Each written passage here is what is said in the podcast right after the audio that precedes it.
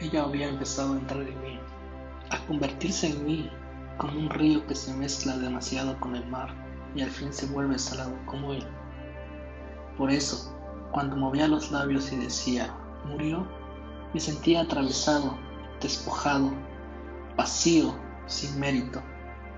Alguien había venido y había decretado, despóngelo, despojen a este tipo de cuatro quintas partes de su ser, y me habían despojado.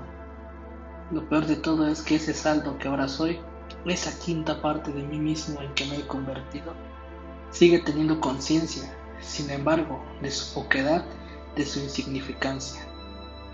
Me he quedado una quinta parte de mis buenos propósitos, de mis buenos proyectos, de mis buenas intenciones, pero la quinta parte que me ha quedado de mi lucidez apenas alcanza para darme cuenta de que eso no sirve.